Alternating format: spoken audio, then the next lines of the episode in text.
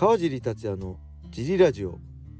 えー、このラジオは茨城県つくば市並木ショッピングセンターにある初めての人のための格闘技フィットネスジムファイトボックスフィットネス代表の川尻がお送りします。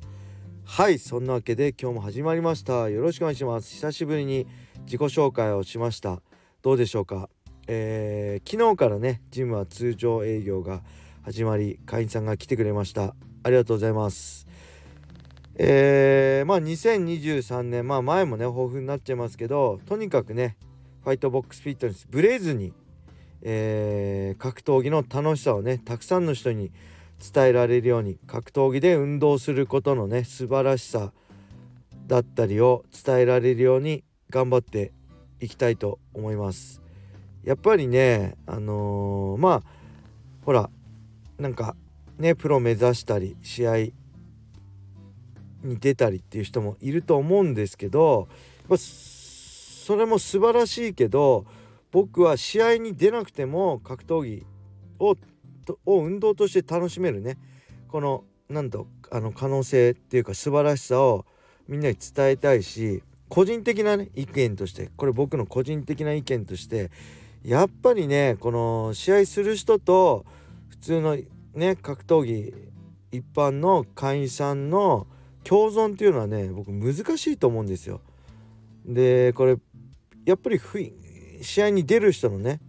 と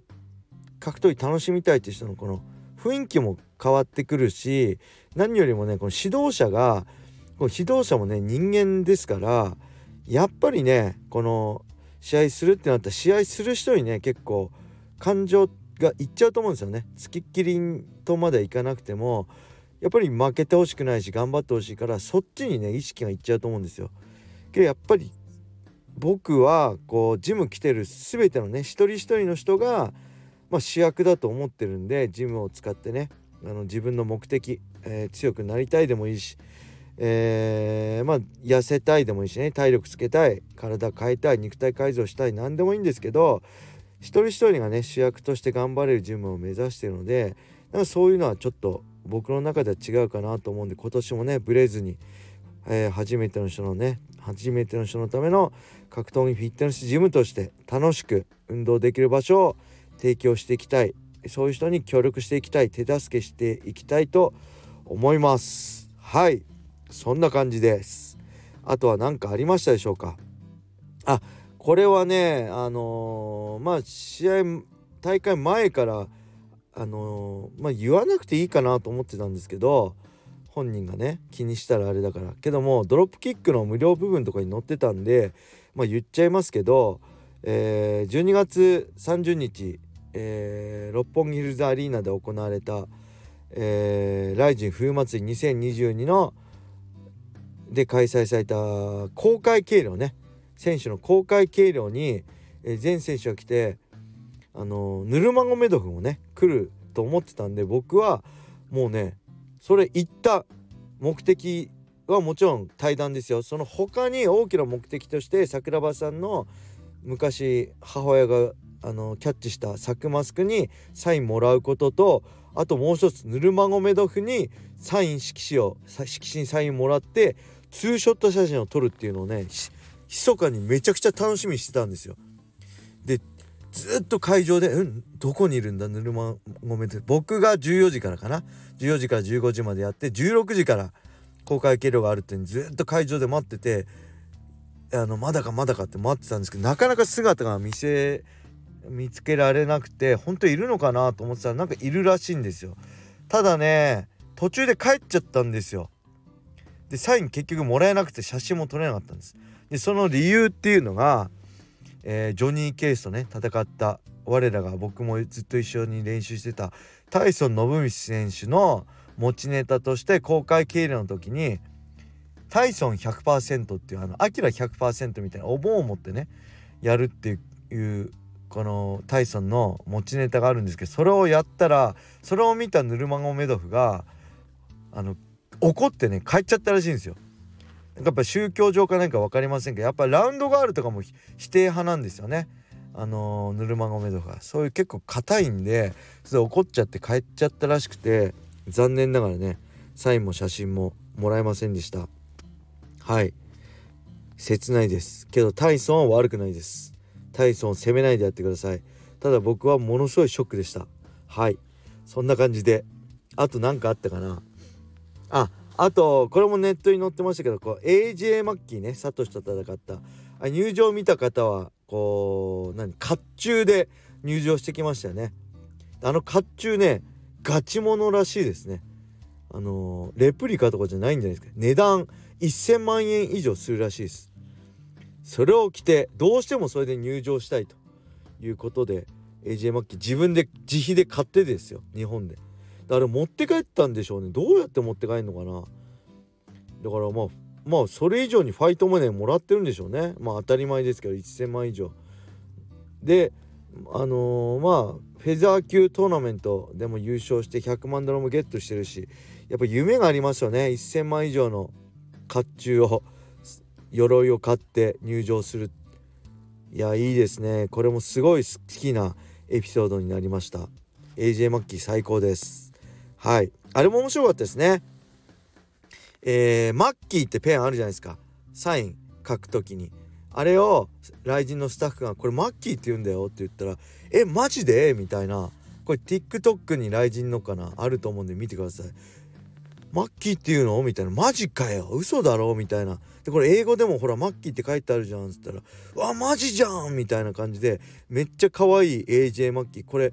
俺に権利料払え金払ってんのかよみたいな感じでね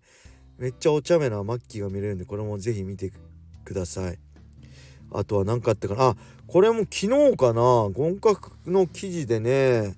堀口選手が新団体作るみたいな。で僕気になって後で読もうと思ってブックマークして後で読もうとしたらもう記事が削除されてたんですけど堀口選手はアドバイザーとしてで堀口選手お兄さんが新団体を作ると。でそこはもうあのー、何喧嘩自慢とかじゃなくてガチで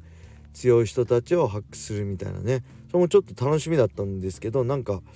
なんか記事が削除されてたんでなんかあったんでしょうかね。のそれ聞くとすごい楽しみですよね。はい。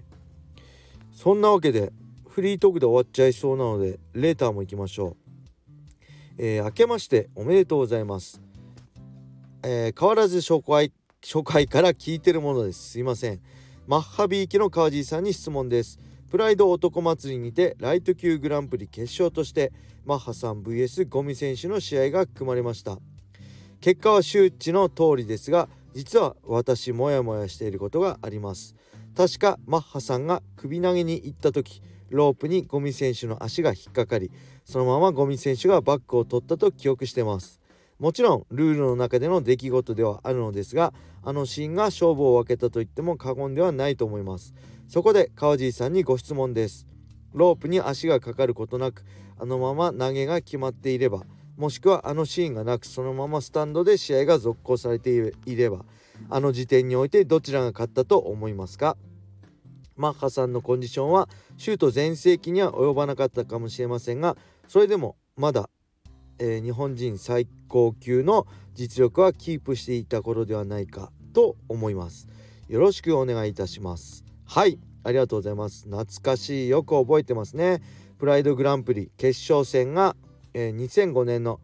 プライド男祭り12月31日大晦日でしたね。そこでマッハさんとゴミ選手は戦ってゴミ選手が KO で勝ちました。その中でマッハさんがね流れの中で首投げに行った時にねこれは故意じゃないですね。偶発的にロープにねゴミ選手の足が引っかかって、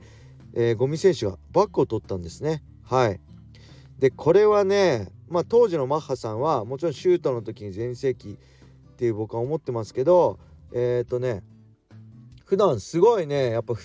多分不節制しちゃってなかなか体重増えちゃっていいコンディション作れなかったんですけど無理やりねプライドのスタッフにアメリカに行かされてアメリカのシアトルですね AMC パンクレーションでしたっけ、えー、マット・ヒュームのとこにね、えー、行ってずっと練習しててね本当練習しかやることなくてで肉ばっかステーキばっか食べてたって言ってましたね。で本当あのー、ベストコンディションで good shape でね昔履いてたジーパンがぶっかぶかになるのをゴン格か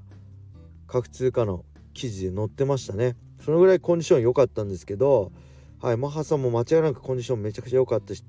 ねあのー、ジェンス・バルパーという元 USC 現現在だったライト級のチャンピオンだったジェンス・バルパーを KO したりねめちゃくちゃ強かったんですよ。弱気もハセンに勝ったりね。だけど当時はやっぱゴミ選手がとにかくね時代に選ばれてましたね。これ勘違いしてほしくないのはゴミ選手めちゃくちゃ練習やってました、えー、ハードなトレーニングはスパーリングはもちろんね木口道場の、えー、もう今ね亡くなってしまいましたけど木口先生がやるトレーニング木口トレーニングっていうのを、えー、本当定期的にやってたんですよね僕もこれね2回だけマッハ道場に木口先生が2回来た時に2回とも、まあのー、マッハ道場で木口トレーニングやってもらいましたけどもう二度とやりたくないと思ったぐらいきついんですよ。それをね木口先生とマンツーマンでずっとやりつけやり続けてたんでもうねほんと強かったと思います。そして時代もね間違いなくゴミ選手を選んでましたね。時代に選ばれた男でした、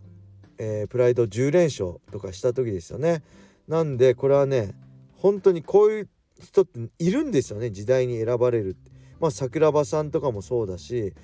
当時ねそういうなんかスーパースターが本当にいたんです。なんでキッドさんとかもそうですよね。負けないんですよ。誰とやっても。とにかく勝っちゃうんですよ。そそれはもう実力もそうなんですけど実力以上でも理解不能なパワーがね僕はある感じてましたね。そのぐらい時代に選ばれた男なんで僕は今でもあの何回やってもゴミ選手が勝ったんじゃないかなって思います。もちろんマッハさんね師匠だし大好きですけどこの時はねこの時にのゴミ選手にかなうファイターはいなかったんじゃないかなと思います。はい。ありがとうございました。それでは今日はこれで終わりにしたいと思います。皆様良い一日を。またね